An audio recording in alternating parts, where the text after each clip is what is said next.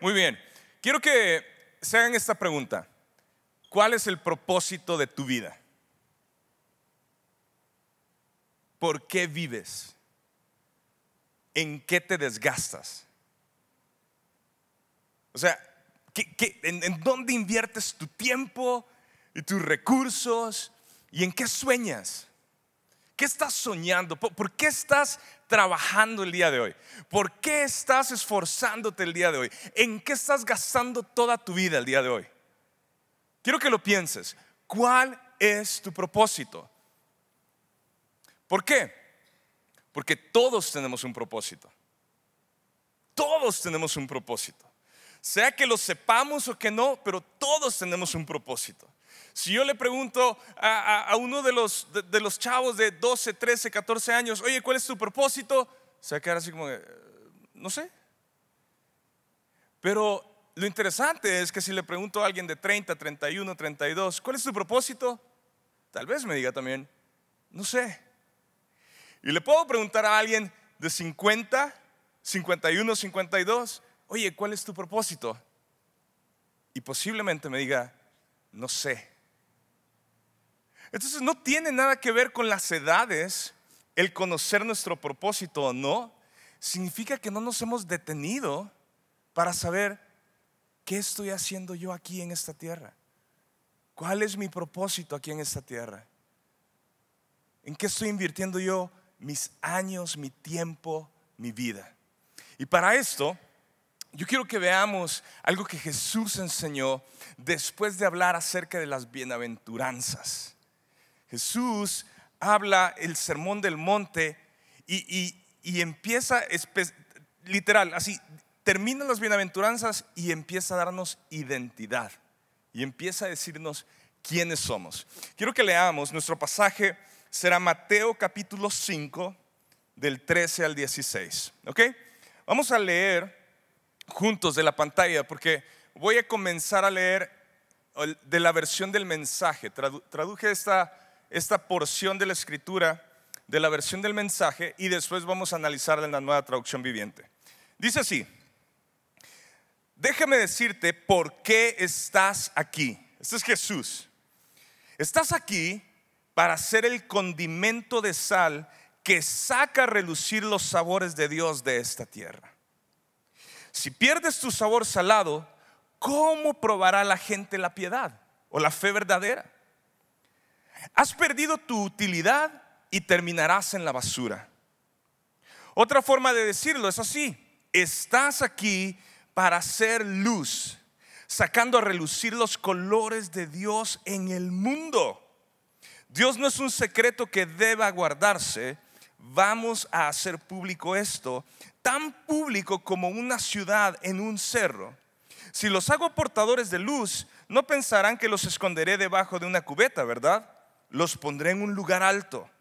Ahora que los he puesto allí en la cima de una colina, en un poste de luz, brillen, mantengan la casa abierta, sean generosos con sus vidas. Al abrirse a los demás, impulsarás a las personas a abrirse con Dios, al Padre generoso en el cielo. Vamos a orar antes de escuchar la palabra de Dios. Padre, te pedimos que nos hables esta mañana, que sea tu palabra entrando a nuestros corazones, a nuestras mentes y que podamos ser transformados, que podamos tener dirección. Quizá el día de hoy muchos venimos sin un rumbo o, nos hemos cansado, hemos perdido nuestro enfoque, pero tú nos hablas y nos diriges y nos das rumbo para vivir nuestra, nuestra vida diariamente. Te pido, Espíritu Santo, que hagas tu obra en cada uno de nosotros. En el nombre de Jesús. Amén. He titulado este mensaje Una iglesia visible. Una iglesia visible. ¿Han escuchado ese término? Soy cristiano, pero soy de la secreta.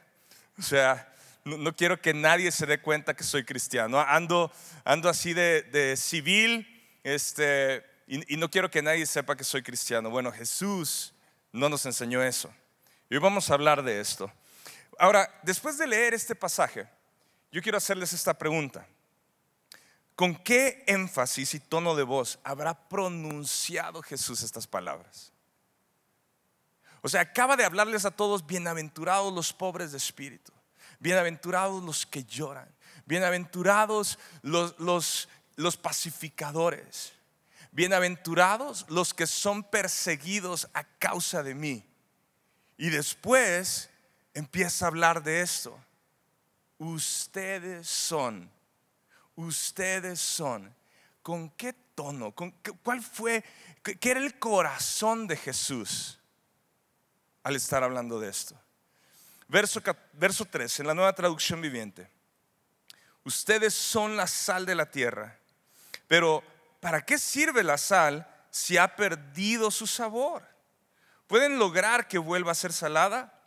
La descartarán y la pisotearán como algo que no tiene ningún valor. Ahora, fíjense, Jesús está en Galilea, reúne a sus discípulos y está hablando, empieza todo su sermón. Pero me llama la atención que no les dice, ustedes son la sal de este mar que está aquí enfrente. No son la sal de Galilea. Les dice, son la sal de la tierra.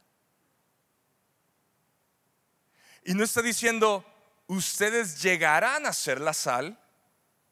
Está diciendo, ustedes son la sal. No está diciendo, ustedes un día llegarán a ser la luz. Les está diciendo, ustedes son la luz. Tampoco les dijo, son la luz de Galilea, son la luz de Israel. Les dijo, son la luz del mundo. Ahora, este es un, es un puñado de gente.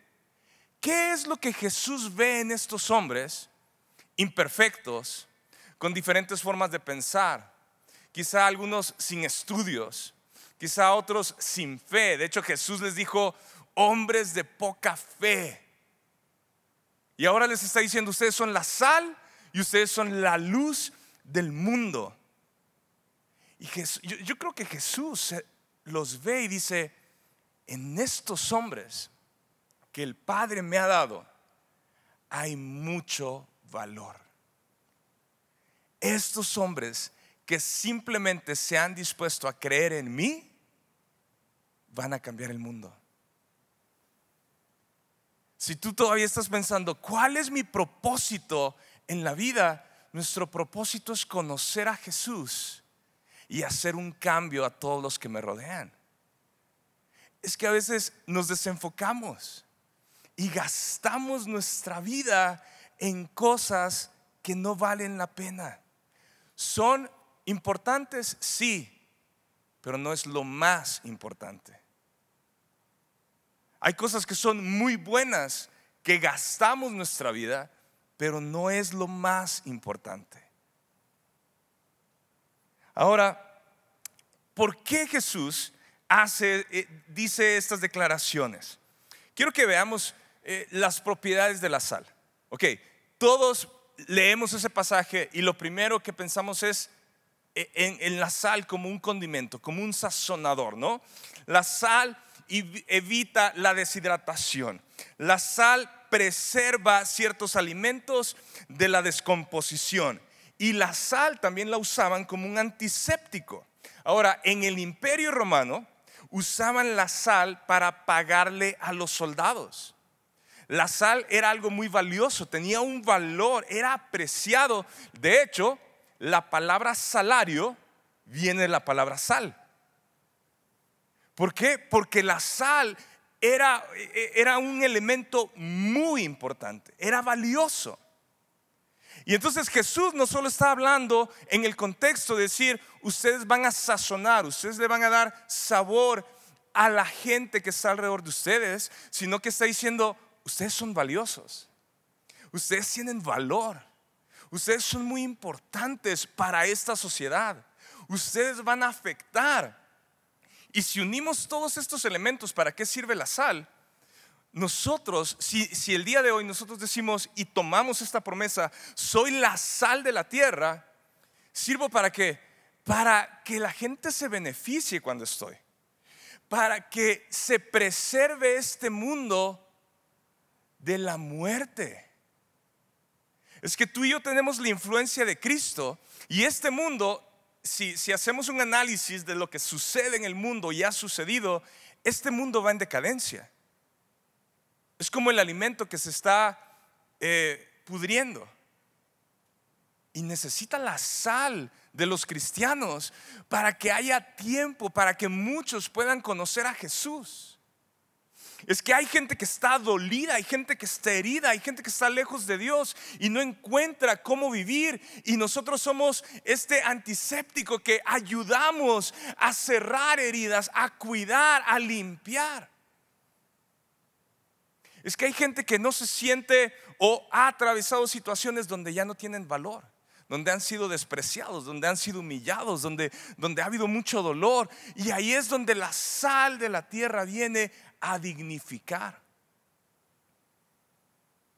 La sal de la tierra tiene una importancia, tú y yo tenemos una importancia muy, muy, muy grande. Ahora, posiblemente tú pienses ahorita, pero es que a mí me hace falta mucho. Jesús no puso reglas para decir que llegaras a ser la sal, simplemente necesitas ser su discípulo. Y te conviertes en la sal de la tierra y la luz del mundo. Ahora, punto número uno que quiero que estudiemos. Jesús nos habla de ser diferentes. Cristo nos habla de ser diferentes. Diferentes para cambiar y afectar a la gente que nos rodea. O sea, Jesús dice, yo soy la luz del mundo, no hay tinieblas en mí, no hay oscuridad en mí. Hay una diferencia de ser luz y tinieblas. Hay una diferencia de ser salado y ser insípido. Y Jesús nos está diciendo, somos diferentes, ustedes son diferentes, pero muchas veces entendemos esto de la manera incorrecta ah, yo voy a ser diferente porque no quiero ser del montón. Jesús no está hablando de eso. Jesús nos está diciendo que somos diferentes porque lo seguimos a Él. O sea, nuestra diferencia es porque nos parecemos a Él. Nuestra diferencia no es porque yo quiero ser diferente de las personas, porque no pienso igual o no quiero caber. Jesús, cuando habla acerca de las bienaventuranzas, estableció una diferencia de cómo vivir y de cultura o sea, impresionante. Jesús dijo, el mundo hace las cosas así, pero nosotros lo hacemos de esta manera. La diferencia no tiene que ver con estilos, no tiene que ver con formas de pensar, de, de la moda o de palabras, tiene que ver con lo de adentro. Tiene que ver con que yo amo la integridad. Tiene que ver con que yo amo la justicia tiene que ver con que yo amo a Jesús. Tiene que ver con estar dispuesto a dar la otra mejilla, a correr la milla extra. Y a veces estamos peleando por otras cosas. Yo quiero ser diferente de esta forma, eh, y yo quiero ser cristiano a esta forma, y yo quiero vivir de esta forma. Y Jesús nos está diciendo, no se trata de esa diferencia, pero sí hay una diferencia. Ahora, ¿cómo podremos nosotros dar el sabor de Dios a la humanidad si no hay diferencia? A veces pensamos, es que la gente del mundo nos ve como que somos muy raros, muy, muy, este, de que tienes que hacer esto y ya no vas a poder hacer aquello. O sea, e, en ese sentido, creo que no es lo que Jesús quería que el mundo viera. Jesús estaba buscando otro tipo de diferencia, donde decía, te bendigo aun y cuando tú me maldices, te perdono aun y cuando tú me lastimaste. Es Jesús clavado en la cruz, diciéndole, Padre, perdónalos porque no saben lo que hacen. Ese tipo de diferencia donde la justicia reina, donde el amor de Cristo reina.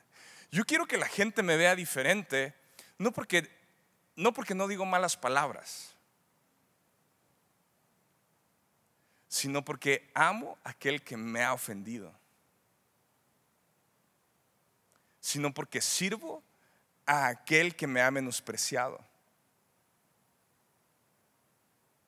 No decir malas palabras, sencillo. Tal vez dejar un vicio. Ah, yo no quiero que solo me conozcan por las cosas morales que soy diferente.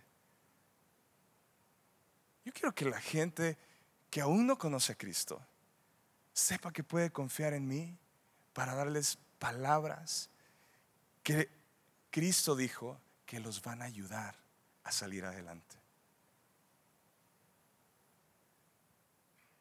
Hablar de vestimenta, hablar de las palabras, hablar de costumbres, que es importante, tiene su lugar, pero no es lo más importante. A esa diferencia Jesús nos está hablando a todos nosotros. Es una diferencia muy diferente. El mundo debería ser mejor por el simple hecho que los cristianos vivimos en él. Así de sencillo. Este mundo debería ser muchísimo mejor porque existen cristianos preservando hasta que Él regrese. El pastor siempre hace esta pregunta. ¿En qué se beneficia tu vecino con el que tú seas cristiano? O sea, piénsalo. ¿En qué se beneficia tu jefe, tu compañero de trabajo, tus compañeros de la universidad, eh, en la escuela, quizás tu familia que no es cristiana, ¿en qué se benefician de que tú seas cristiano? ¿O siguen los mismos pleitos? ¿Siguen la misma desconfianza? O sea, si no confían en ti, en tu trabajo, siendo cristiano, ¿qué diferencia eres? ¿Dónde está la sal? ¿Será que esta sal ha perdido su sabor? tus amigos saben que eres cristiano. ¿Se nota la diferencia? ¿O, o ya cabemos en el mundo? Ni siquiera hay respeto de saber que tú, que tú eres un cristiano. ¿De qué? O sea, ¿en qué se beneficia tu vecino con el que tú seas cristiano? Ahora, nosotros estamos hablando de lo que Jesús enseñó, pero vemos que el mundo no comprendió bien esto, porque el mundo que hizo crucificó a Jesús. Y Jesús, antes de decir ustedes son la sal del mundo, dijo, bienaventurados los que son perseguidos a causa de mí. Entonces vendrá persecución. Y entonces cuando venga persecución, nosotros mantendremos la sal ¿Mantendremos este sabor? ¿O levantaremos los puños para pelear? Y eso es lo que los cristianos enfrentaron. O sea, cuando, cuando viene el Espíritu Santo y la iglesia se forma y empiezan a crecer, hay una, hay una división porque todos tienen que huir por sus vidas y para llevar el Evangelio. Y solo hay dos respuestas. Una es pelear y enfrentar o huir. Y cuando huyes o huimos de las situaciones cuando has recibido burla, cuando tú te sientes inseguro de predicar el Evangelio, de decirles a otros que eres cristiano, ¿sabes qué sucede? Nos acomodamos y nos hacemos de la secreta. Pero Jesús nos está hablando y nos dice, e-, es que no puedes. Necesita haber diferencia en tu vida. Punto número dos, Cristo nos habla a ser visibles. Verso 14. Ustedes son la luz del mundo, como una ciudad en lo alto de una colina que no puede qué? Esconderse. Nadie enciende una lámpara y luego la pone debajo de una canasta, en cambio la coloca en un lugar alto donde ilumina a todos los que están en la casa. Quiero quiero ah, amplificar tres frases aquí. Ustedes son la luz del mundo. Ahora, Jesús ya había dicho, yo soy la luz del mundo. Dice Juan 8:12, dice, si ustedes me siguen, no tendrán que andar en la oscuridad porque tendrán la luz que lleva a la vida. Y el capítulo 9, verso 5 dice, mientras estoy aquí en el mundo, yo soy la luz del mundo. Entonces Jesús está diciéndole a los discípulos, ya me voy. Ustedes son la luz del mundo.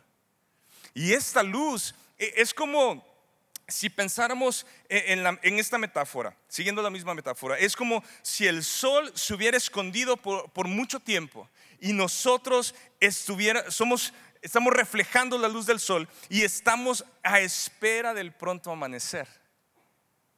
Jesús no está en la tierra, pero va a volver. Y la única forma que el mundo va a ver la luz de Jesús es a través de ti y de mí. Hasta que Él regrese. Tú y yo somos la luz del mundo.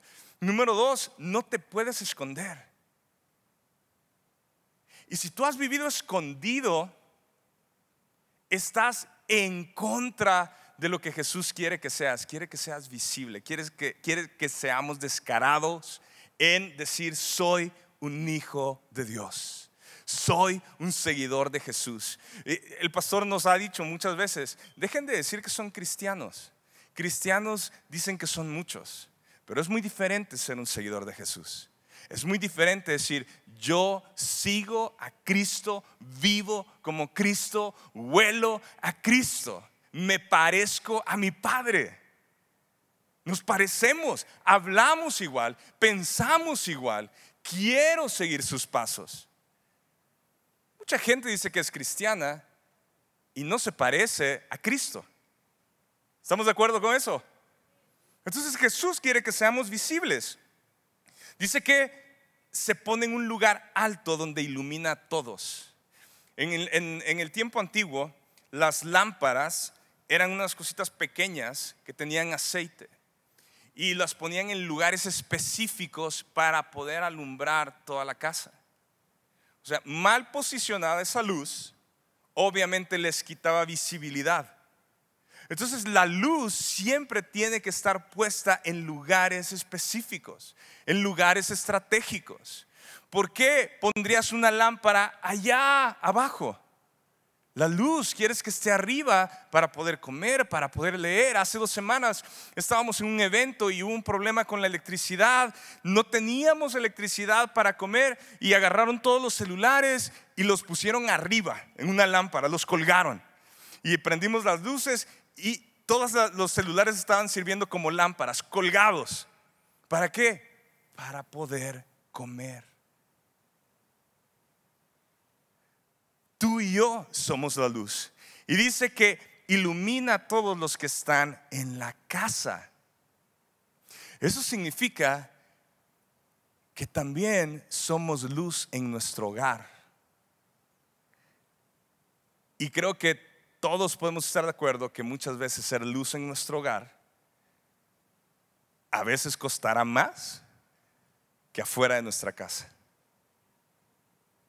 pero comenzamos a hacer luz en nuestra casa, en nuestro hogar. Ahora, quiero que leamos Juan 3, 19, 21. Dice así, la luz de Dios llegó al mundo, pero la gente amó más la oscuridad que la luz, porque sus acciones eran malvadas. Todos los que hacen el mal odian la luz y se niegan a acercarse a ella porque temen que sus pecados queden al descubierto. Pero los que hacen lo correcto se acercan a la luz para que otros puedan ver que están haciendo lo que Dios quiere.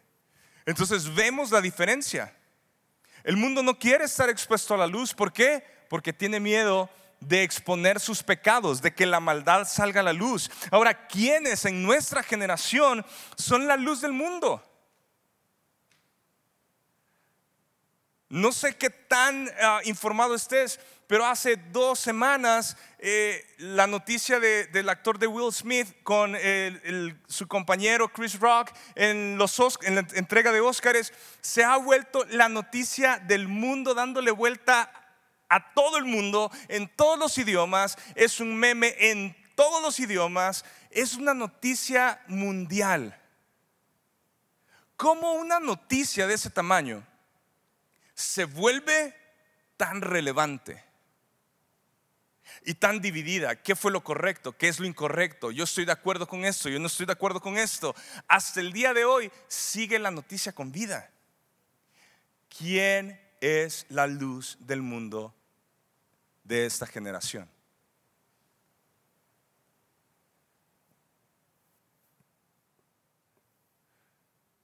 Porque hay muchas cosas que nosotros vemos en la televisión, vemos en el internet, vemos en las noticias, que están guiando nuestra vida.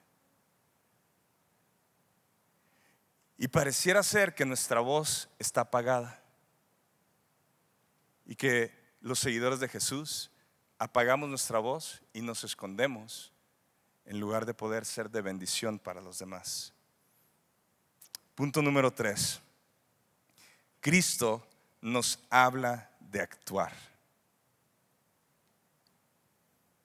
Ahora, estamos de acuerdo en esto.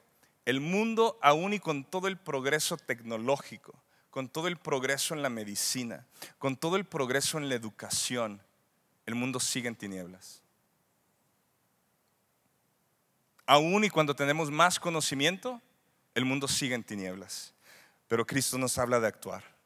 Verso 16 dice, de la misma manera, dejen que sus buenas acciones brillen a la vista de todos para que todos alaben a su Padre Celestial. Todo lo que hacemos debe traer gloria a Dios.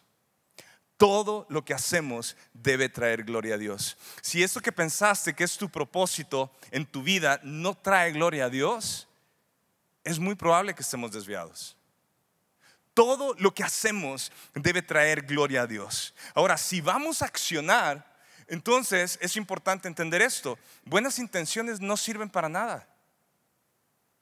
O sea, nadie se ha salvado por buenas intenciones.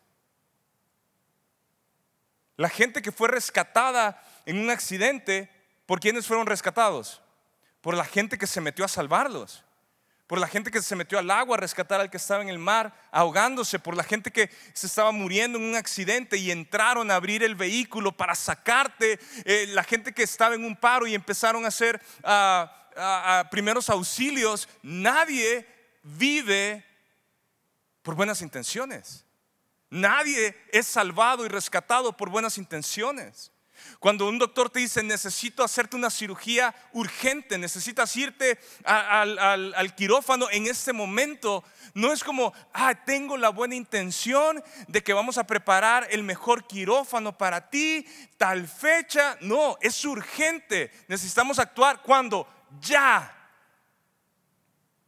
Buenas intenciones no sirven para nada, pero buenas acciones hacen la diferencia.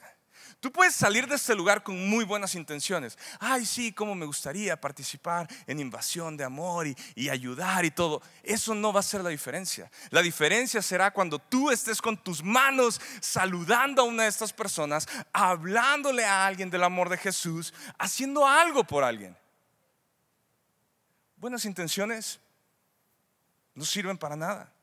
Jesús nos está enseñando que no quiere que nos escondamos, quiere que conectemos con las personas, quiere que actuemos, que seamos la sal y la luz de este mundo en nuestra ciudad, en tu colegio, en tu universidad, en tu trabajo, en la calle, en tu casa.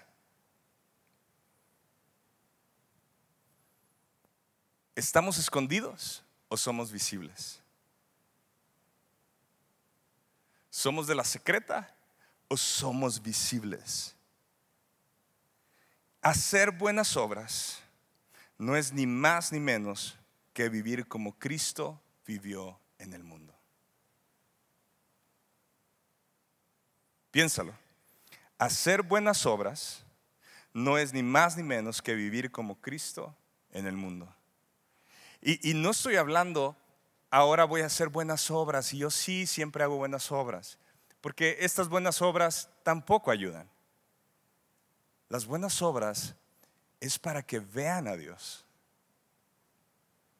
todas las buenas obras que Jesús hizo apuntaban al Padre. El primer milagro de Jesús que fue en una boda convirtió el agua en vino.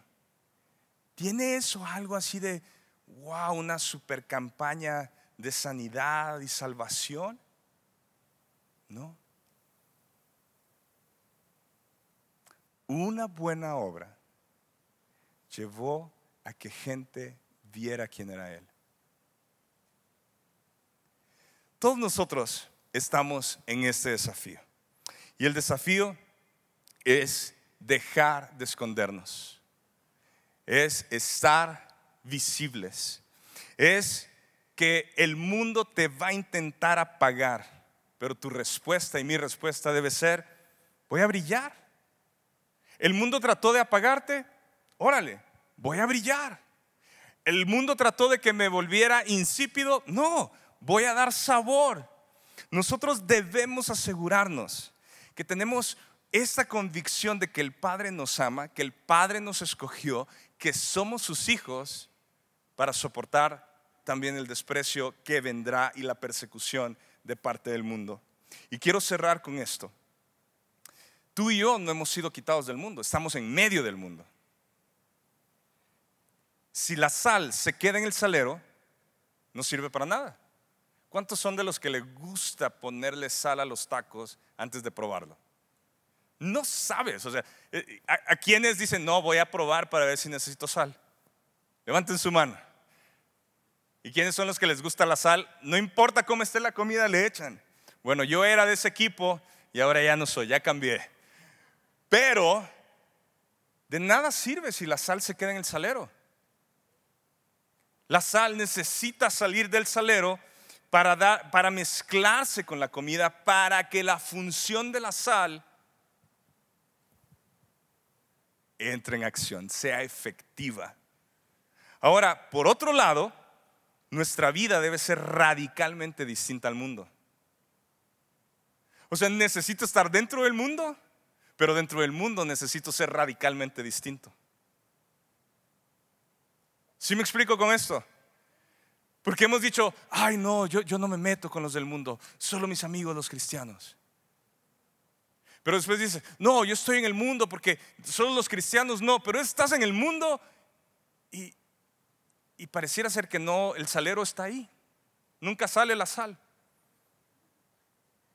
Eres insípido dentro del mundo. Nadie sabe que eres cristiano.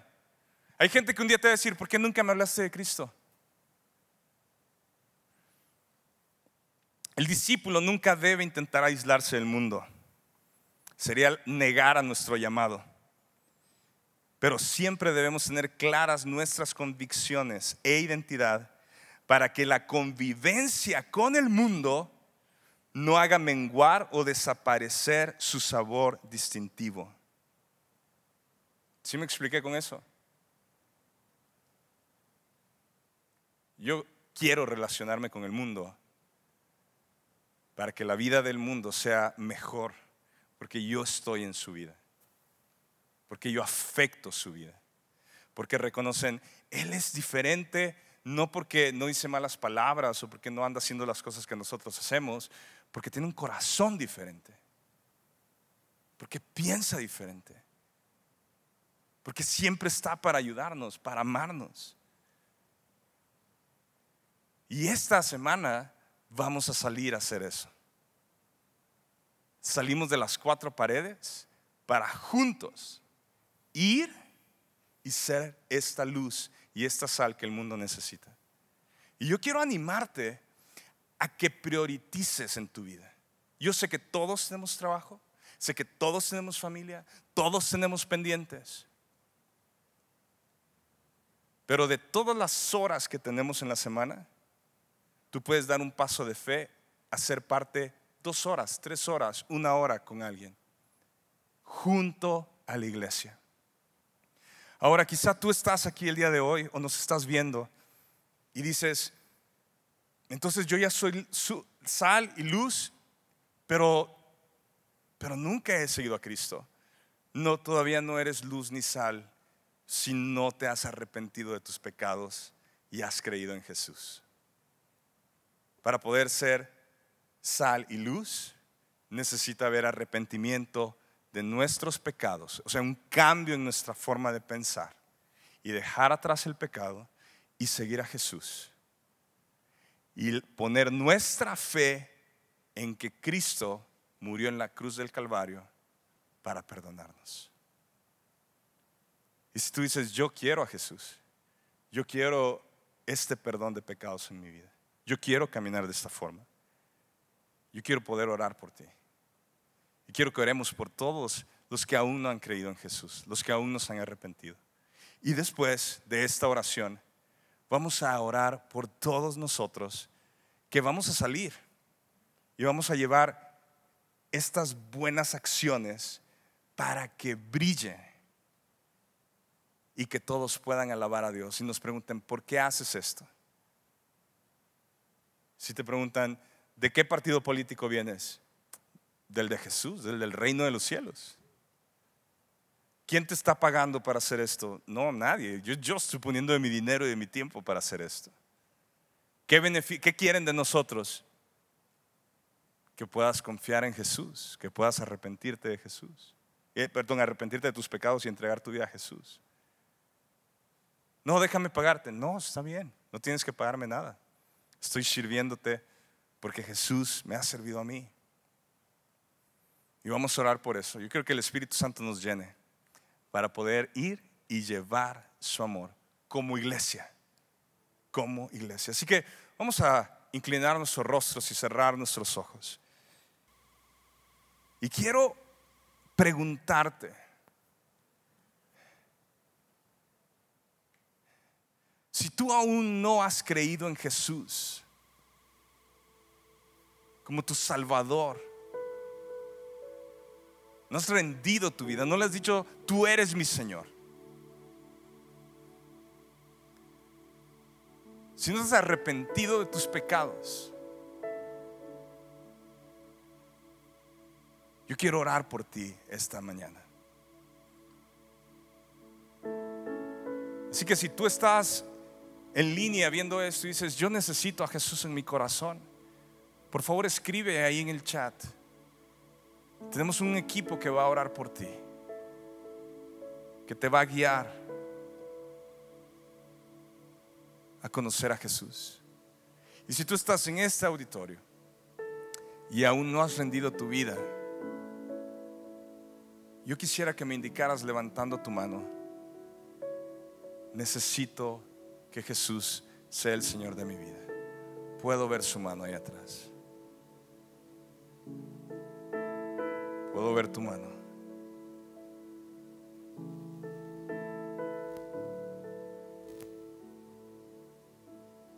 Puedo ver tu mano también. Puedo ver tu mano.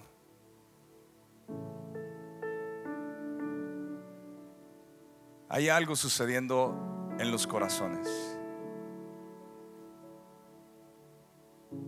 Y si es como una voz diciendo, si puedes comenzar de nuevo. Si hay vida en Cristo Jesús. Y ustedes que levantaron sus manos, quiero que hagamos juntos esta oración. Ahí donde estás. Cree esta oración que vamos a hacer juntos. Repítela junto conmigo. Señor Jesús, te he mantenido distante por mucho tiempo. Pero el día de hoy reconozco que te necesito. Perdóname mis pecados. Dame un nuevo corazón.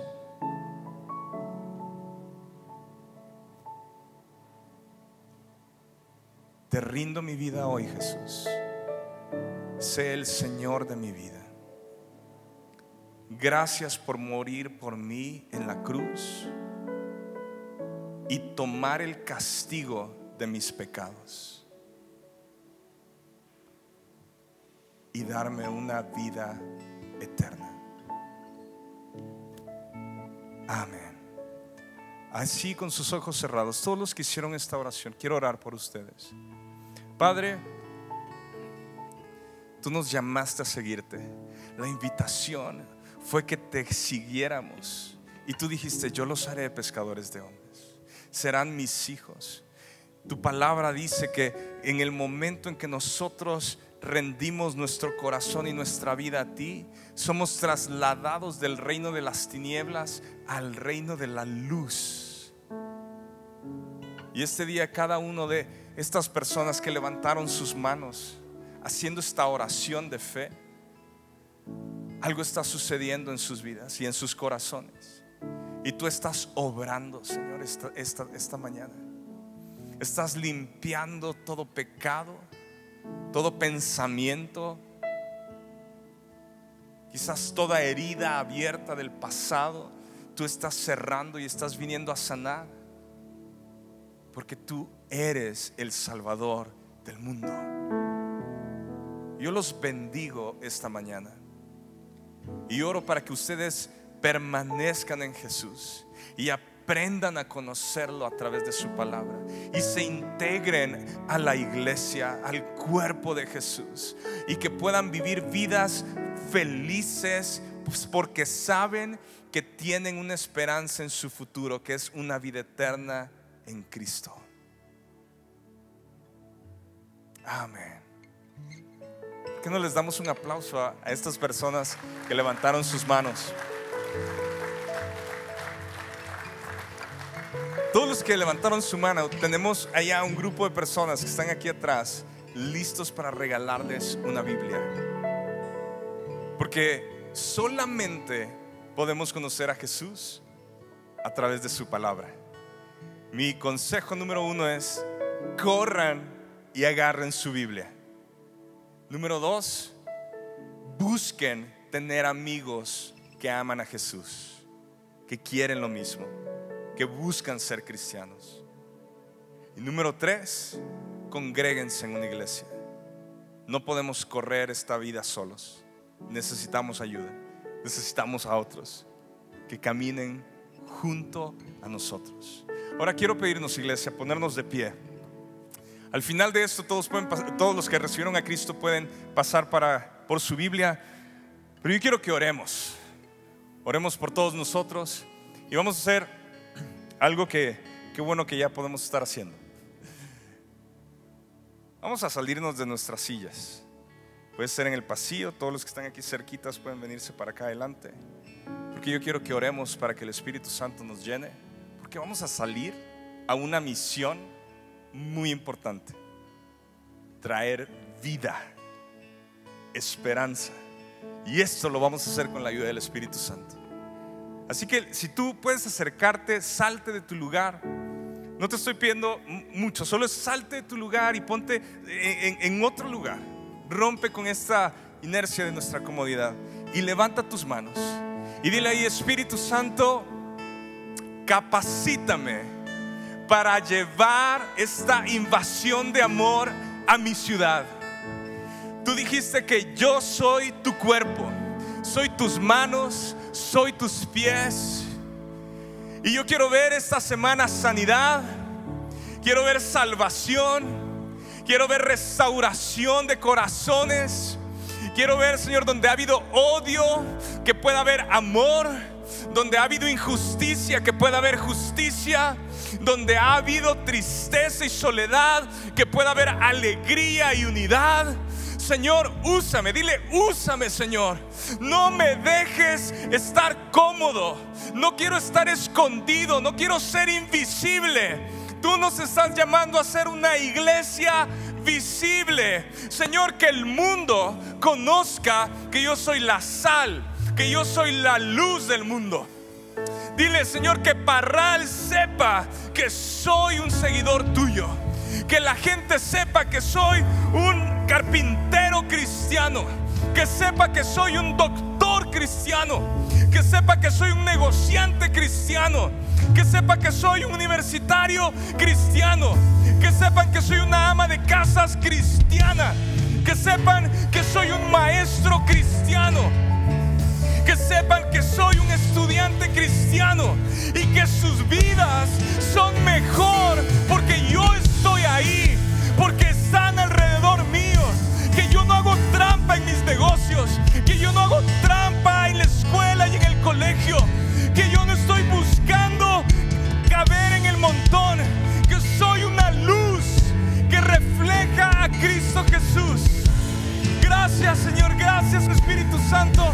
Levanta tu voz iglesia, levanta tu voz iglesia, levanta tu voz, dile, úsame, úsame.